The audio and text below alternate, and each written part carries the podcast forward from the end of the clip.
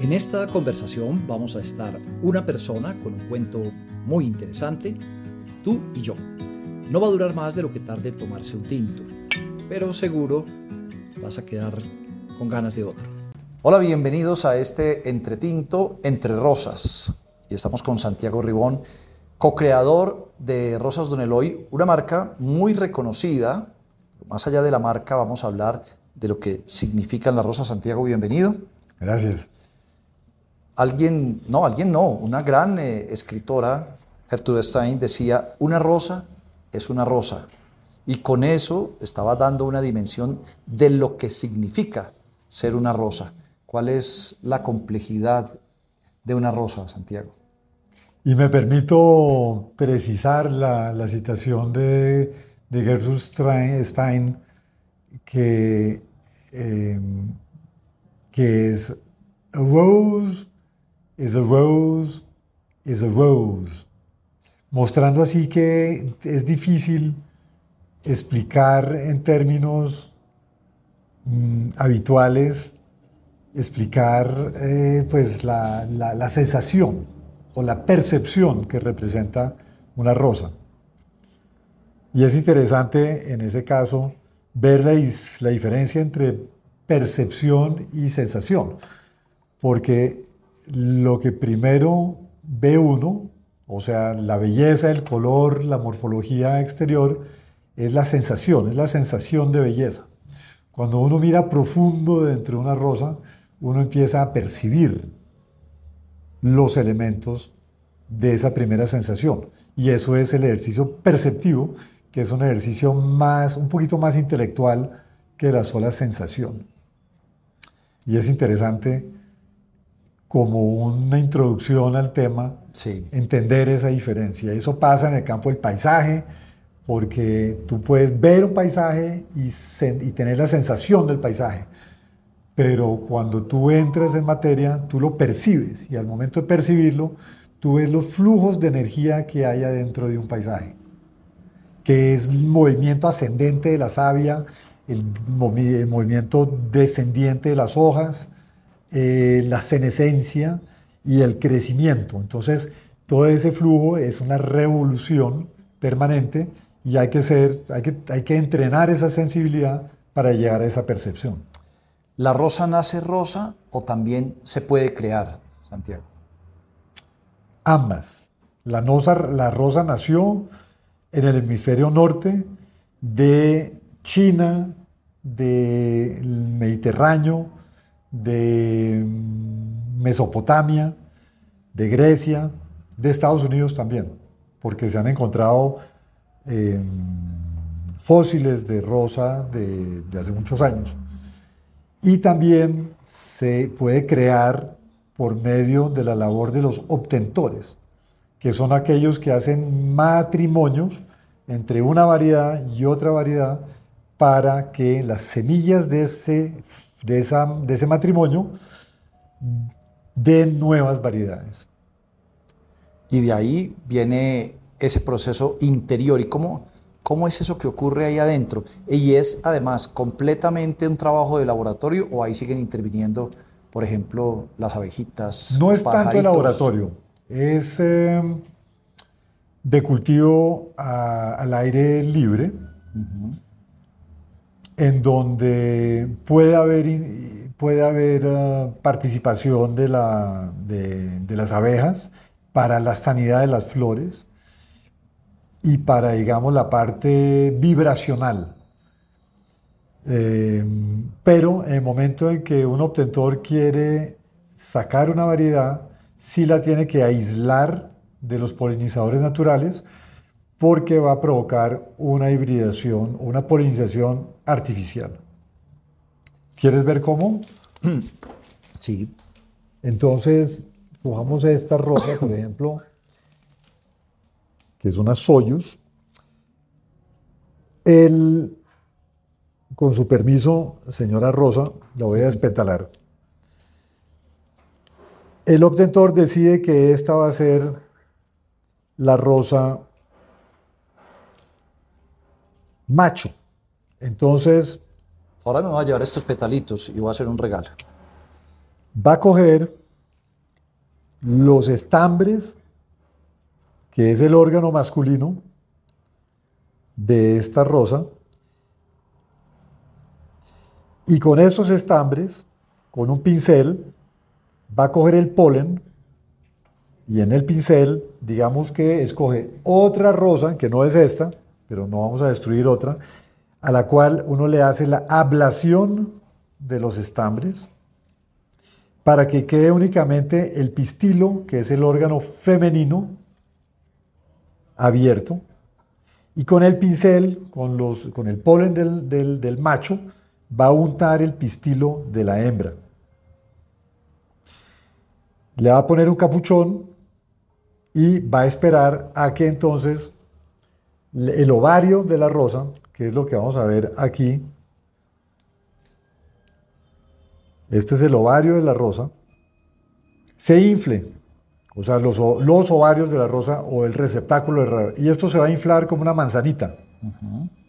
Y el término es apropiado porque la, la, rosa y la manzana son de la misma familia botánica, son rosáceas, así como la pera, la ciruela y, y varias de esa familia se va a inflar y cuando esté inflado ya quiere decir que el fruto está maduro y se va a poder sacar la semilla y ponerla a germinar. Y de esa germinación van a nacer nuevas variedades.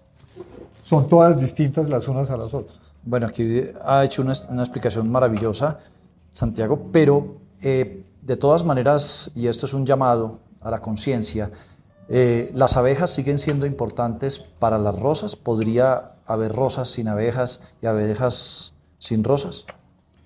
Sí y no. En el campo natural es importante que las abejas se revuelquen en el polen y eh, acompañen la flor, pero no son indispensables para la fecundación. En el campo de los invernaderos no es necesario que haya ese, mm, ese matrimonio, porque pues vamos a estar cortando las rosas antes de que abran de esta manera. Estas se abrieron aquí en la floristería, pero el objetivo no es que participen en un proceso de reproducción. Bueno, para lo que viene ahora, le voy a preguntar antes qué significa ser co-creador eh, mi, título, digamos, de, co-creador de Don Eloy es porque mi padre fundó la empresa en el 59 como floristería Don Eloy. Y era una floristería en donde se vendían sobre todo flores de primavera, sobre todo delfinios, bocas de dragón, dalias, mm, agapantos y escasamente rosas. Y al correr de los años, la rosa se fue imponiendo. Cuando yo volví de mis estudios por fuera, en el 81, retomé el, eh, el negocio y creamos la primera sucursal de esa primera floristería que estaba sobre en la séptima con, con 27 y con la primera sucursal eh, dio pie a una segunda generación de eh, Don Eloy, ya con, con flores, eh, digamos, especialización en rosa. Bueno, ya en este grado de especialización en rosa, resulta que las rosas aquí prácticamente hablan, ¿no? Tienen, se definen a sí mismas, se presentan a sí mismas, ¿no? Sí, aquí queremos que el cliente que compra rosas para ofrecerle a, a, su enamorada, sí. entienda que cada variedad tiene su personalidad. Entonces eh, le ayudamos a la, a la, rosa a expresar esa personalidad por medio de, de estos tags. Sí. Que describen un poquito poéticamente eh, sus características principales. Por ejemplo, esta es esta misma Soyuz. Soyuz. Bueno. Que es el nombre de, una, de, un, de un satélite sí. que enviaron al espacio. Y entonces describe esta rosa de esta manera. ¿Quién es usted, Soyuz? Soy un pedazo de rayo de sol, Caigo del cielo para alimentarte el alma, alegrarte la vida, acompañarte, a compartirte mi emoción. Le traigo mis graciosos pétalos amarillo quemados y de visos rojos magenta, mi refinado y estilizado tallo y mi dinamizante follaje. Mi resplandor no tiene par, alumbrará los rincones de tu alma y casa por eso me bautizaron con ese nombre satelital, Soy Soyuz. Bueno, ¿le puedo pedir a ver que se presente a Beso Rojo? Beso Rojo es este. Aquí estás, Beso Rojo. Mi colorido es rojo vermellón claro entre el naranja y del rojo escarlata. Por eso me bautizaron como el famoso labial de L'Oreal, inmortalizado por el ilustrador Griot. Soy el rojo suave que acompaña el amor sincero y tranquilo, el que da confianza e invita a un abrazo interminable.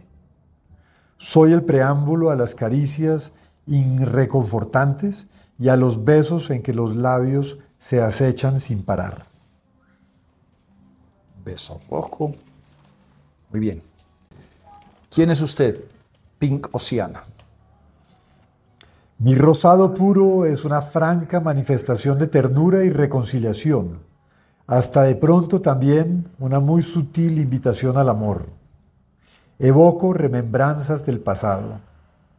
Por mi generosa y duradera apertura, soy reconfortante y exhalo un delicioso aroma. Si pudieran. Les digo que sí. Bueno, por aquí tenemos Movistar. Yo soy la dulce actriz y te voy a actuar mi belleza durante varios días. Mi duración es ya famosa. En efecto, es, una señorita que, que dura mucho, es de las más duraderas. Mis atributos son mi cálido y tierno color naranja salmón. Mi tallo esbelto y mi follaje sugestivo como un bosque de frescura. No me fatigo abriéndome sola. Ayúdame si lo quieres, exhalando tu aliento dentro de mi interior. Soy Movistar. En desarrollo de esa famosa frase de, la escritora que citamos al comienzo, una rosa es una rosa es una rosa, eh, la agrupación Mecano de España hizo una canción y decía, quise cortar la flor más linda la, flor más linda de rosal. Y mientras me pinchaba me enseñó una cosa, que una rosa es una rosa es una rosa. Pero resulta que no todas las rosas tienen espinas. Por ejemplo, esta. Esta es una de las variedades que no tienen espinas. Se llama Oceana. Y en efecto, tiene la, a las floristas les encanta porque no tienen que, que, que desespinarla, que es una labor eh, que para ciertas variedades puede ser ardua, porque las espinas, hay espinas que, se, que caen fácilmente y hay otras espinas muy, muy difíciles de quitar. ¿Y eso cómo se logra, Santiago? No, eso es varietal, esos son los, los, misterios de la naturaleza. Bueno, aquí estamos hablando de muchas rosas y de algo que, digamos, que una persona con determinados recursos puede comprar y regalar, pero detrás de esto hay todo un mundo también. Detrás de este mundo de las rosas hay un mundo de personas que viven de esto y para esto, ¿no, Santiago? Pues mucha gente interviene en ah, no solo la creación como lo hemos visto, sino en la, la comercialización de las variedades, el ofrecimiento de esas variedades a los rosicultores, que son los que producen la, la flor en los cultivos, todo el equipo de técnico que, cuida esas rosas en los cultivos, luego los que la cosechan, luego los que las empacan, las procesan, las clasifican, las seleccionan, las transportan hasta las floristerías y las floristas que las alistan para la entrega final al cliente, al cliente eh, que va a utilizar estas niñas para transmitir sus sentimientos amorosos. Me cuentan que la niña de sus ojos es esta, ¿no? como de sus favoritas. Ah, sí, esa es mi favorita. La vamos a invitar a que con ella brindemos con cafecito. Claro que sí. Brindemos con cafecito para agradecerle, Santiago, por este regalo de, de palabras, de información, Con de aromas. mucho gusto. para mí que los estoy Con mucho gusto, es un buen abrebocas al universo de la rosa que vale la pena conocer y saber que no son únicamente las rosas eh, largas y delgadas y, y no son las únicas, porque hay unas chiquitas eh, para, para los nacimientos, hay otras medianas para las quinceañeras, hay todo tipo de tonalidades para las diferentes gamas de las emociones que tenemos que manifestar. Y eso puede ser fruto de otra charla al respecto, porque el mundo de la rosa, el universo de la rosa es vasto. Sí, por hoy era hablar de lo que ocurría, el viaje al fondo de la rosa y que ellas, algunas de ellas se presentaran. Gracias, Santiago. Con gracias mucho a gusto, ustedes Darío. también. Saludo cordial. Entre Tinto se puede ver por YouTube y por Spotify. Y si solo quieres escuchar, lo puedes hacer por Apple Podcasts, Google Podcasts, Spreaker o tu plataforma preferida de podcast. Regálame un me gusta si te gustó y una suscripción si quieres más contenidos. Hay historias y personas que bien valen un tinto.